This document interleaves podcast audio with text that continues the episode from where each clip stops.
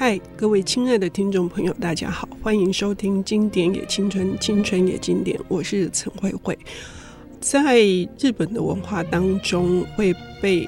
称为是有表里的这两个部分，哈。比如说，我喜欢的作者酒井顺子，他就提到《雪国》这本书是一个在关东的太平洋这个部分生活的表男子，好，然后他爱上了一个在汤泽温泉靠日本海这边的是梨女子，哈，那当然就会产生了彼此之间对于感情或者是对于表达这一块，事实上。很多内在的部分是有极大的分野的。那这个理的部分，还有一种在日本的文化里面，比如说他们对于一切人类无法解释的现象，可能就会归为像妖怪、像幽灵，或者是日本的民俗学之父柳田国男，他从这个原野也是理日本的这个部分，采集了非常多的民间传说。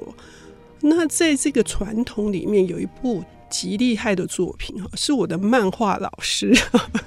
也是今天的领读人，是资深编辑丁明庆先生哈。明庆他今天我们带来的这部，是我觉得难度很高的哈。虫师，虫师这一部作品有十卷，好，还有一个特别篇，你真的是考到我了，明庆你好。我 我觉得就是从刚才慧慧姐说那个，我觉得同时有一个最有趣的东西是，他对于那个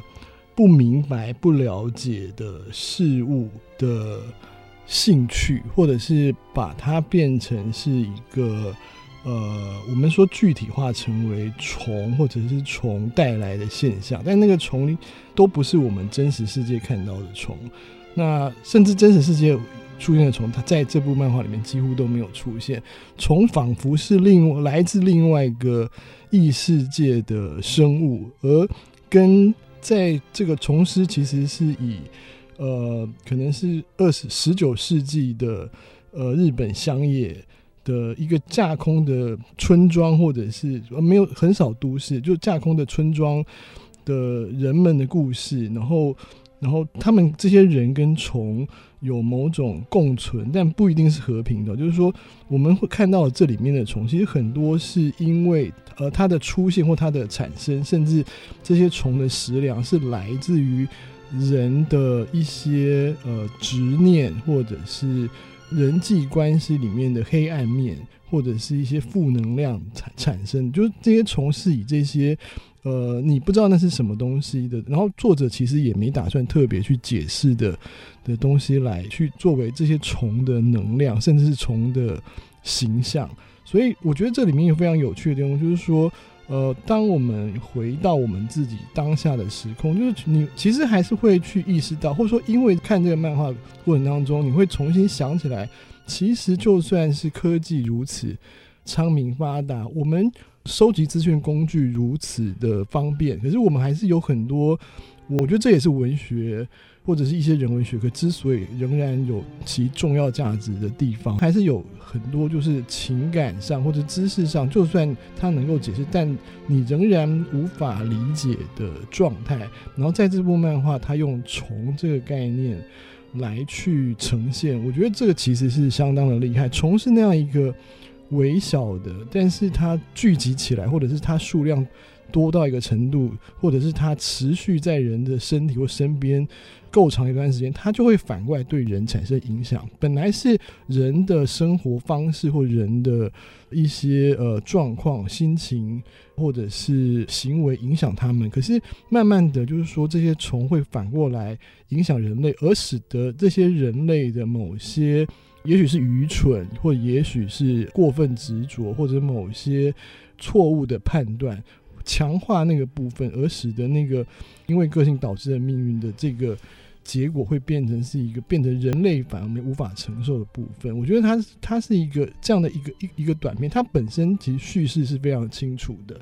但是它在呈现说这个故事的时候，它其实没有加太多。不管是来自于虫师自己，或者是来自于作者的诠释，没有，它就是一个一个顺顺的，就是旁观式的描述，然后甚至他连这些虫是如何形成，或是虫的生态，他也只是点到有交代，但都是点到为止。它其实重点在于说，人如何跟这个，就是他身上这些虫相处，呃，或者是说，呃，接受那个影响，但他们可能没有办法完全接受，所以就会有虫师这个角色。虫师就很像一个流浪医生，去到处治疗这些虫造成的影响，或者是。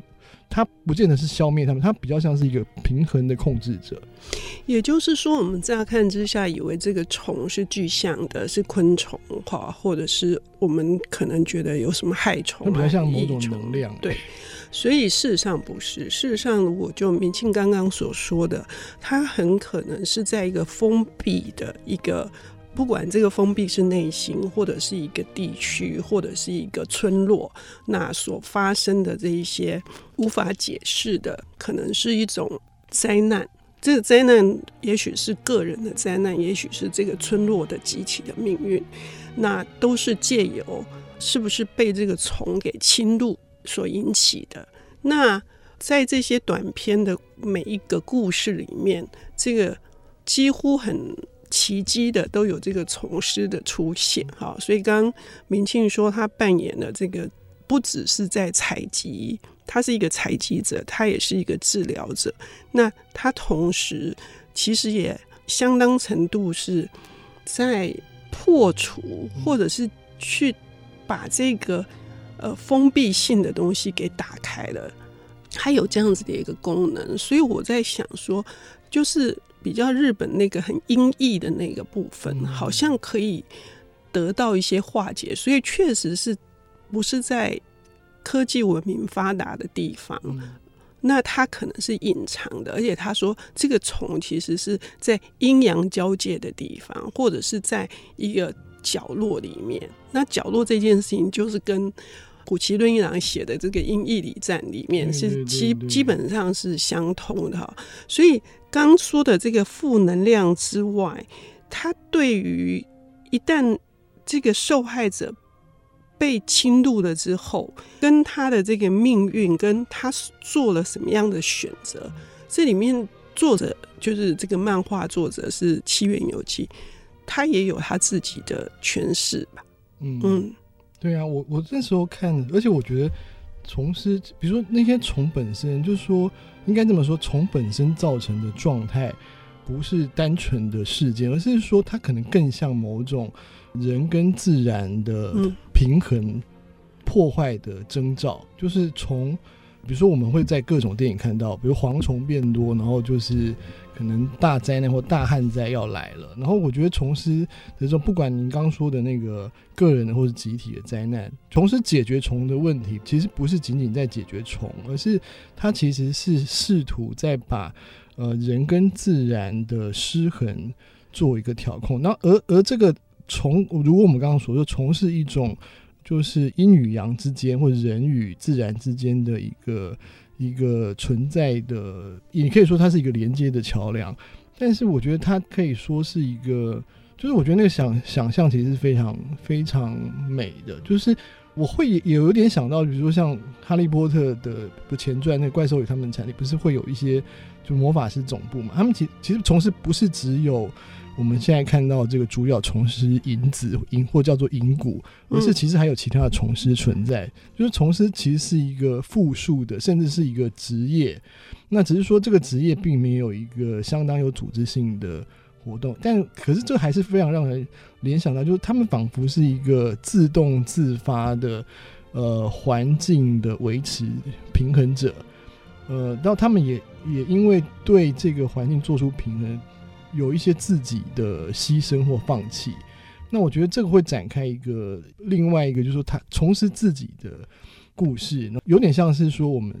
我们看到一些，比如说像占卜，或者是就是一些算命师，他做出某些改变人命运的事情，他要付出代价。其实重拾也有这个味道。然后我们在大有克洋导演的电影里面，其实就看到这个部分就被强化。是，那我们等一下可以来了解一下是这些。虫师是怎么来的？好，那他们付出的那些牺牲又是什么？我们休息一下，等一下回来。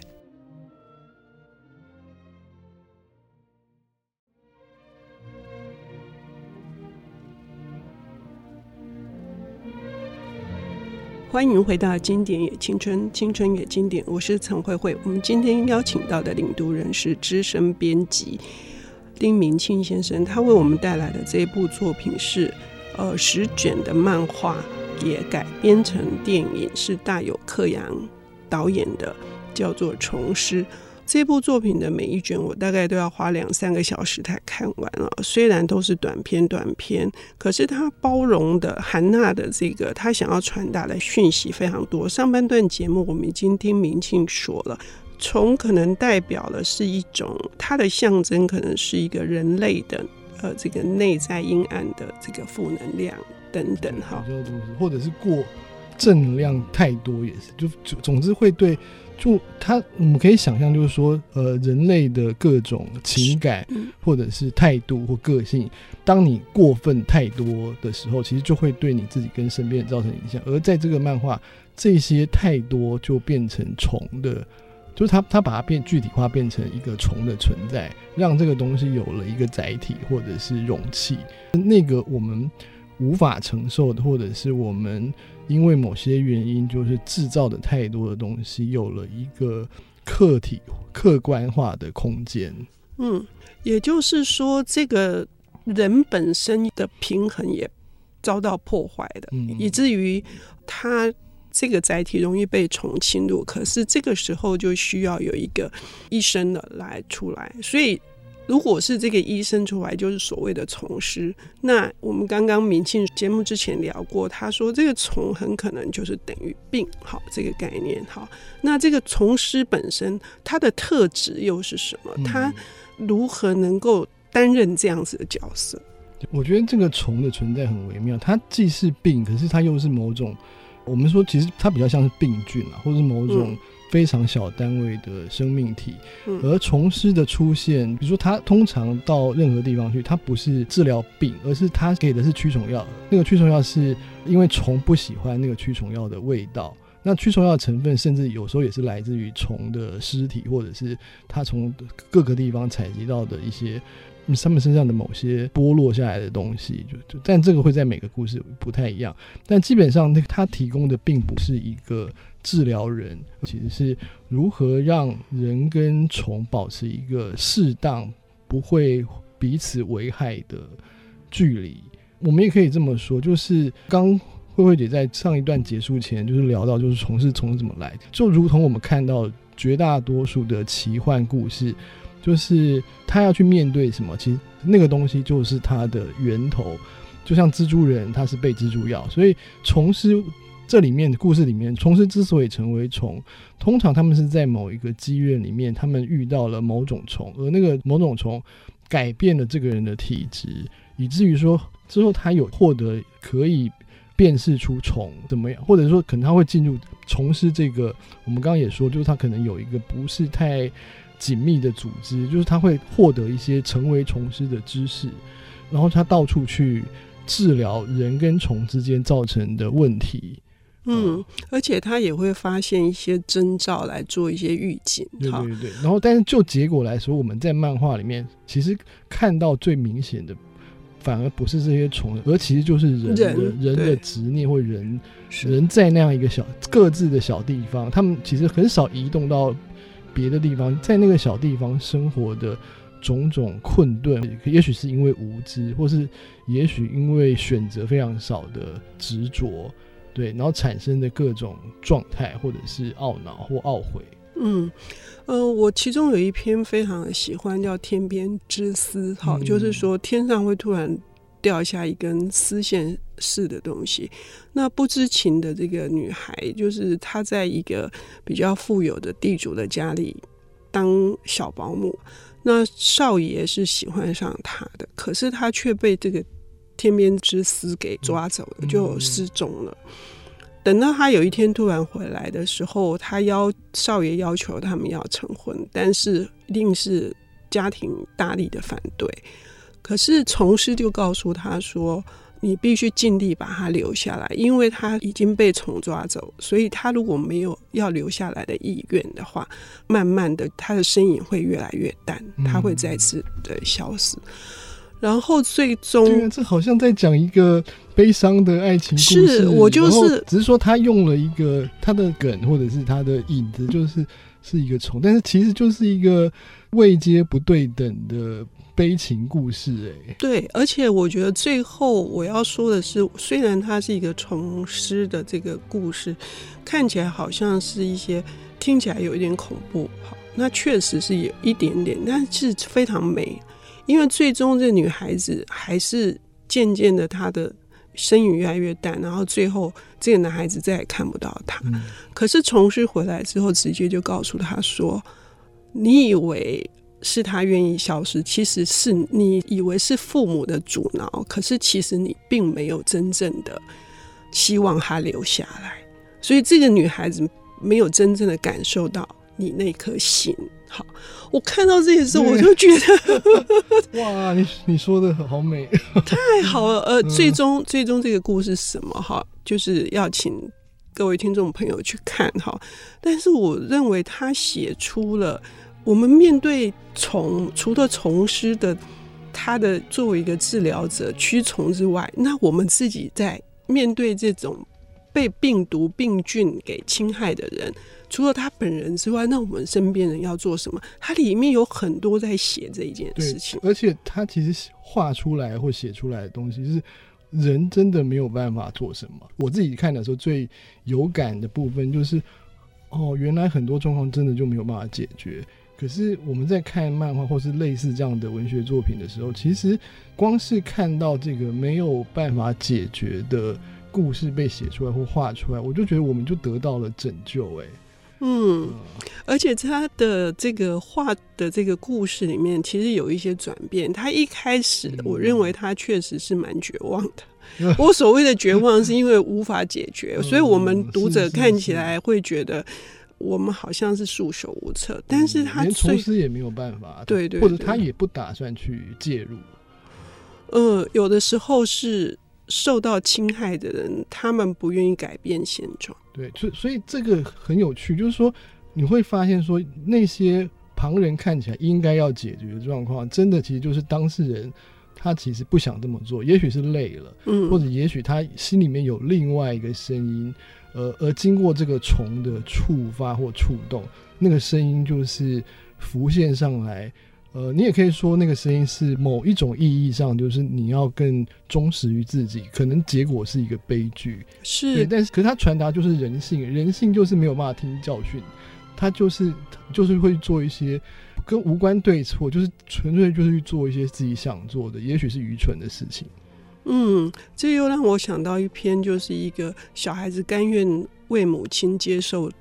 雷劈，嗯，嗯，嗯，然后这母亲其实是不愿意去让这个小孩有救赎的可能的。那这母亲也自己也痛哭流涕说：“我是没有办法爱这个小孩的。”好，所以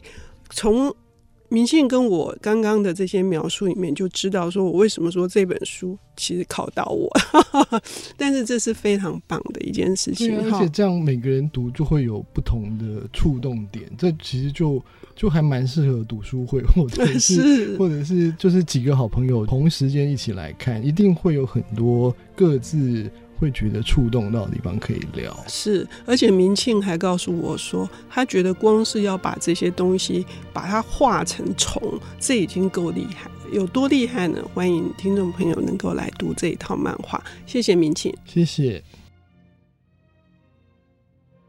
本节目由 IC 之音与瑞木读墨电子书联合制播，经典也青春与您分享跨越时空的智慧饗宴。